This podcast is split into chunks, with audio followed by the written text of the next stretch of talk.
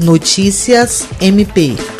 O Ministério Público do Estado do Acre teve apelo atendido na Câmara Criminal do Tribunal de Justiça e conseguiu aumentar a pena aplicada de 19 anos e 3 meses para 24 anos e 6 meses de prisão, em regime inicialmente fechado, contra Giane Justo Freitas pela morte da mulher em decorrência de asfixia mecânica produzida por afogamento. O recurso, movido pelo promotor de justiça Teutônio Rodrigues Soares Júnior, foi acolhido em parte pelo colegiado, que aceitou o argumento da valoração negativa de elementos que compõem a fixação da pena como culpabilidade e personalidade do réu. Na denúncia oferecida pelo Ministério Público, apreciada em júri popular, consta que, na madrugada do dia 18 de agosto de 2015, na residência localizada no bairro Vanderlei Dantas, Giane matou Silvia Raquel da Mota por afogamento em uma caixa d'água por não aceitar o fim do relacionamento com ele e um caso amoroso dela com outra mulher. Embora a Câmara tenha reconhecido que o réu possa ser perigoso, negou, porém, o pedido para que ele iniciasse o cumprimento imediato da pena, concedendo o direito de permanecer em liberdade até o trânsito em julgamento da sua condenação.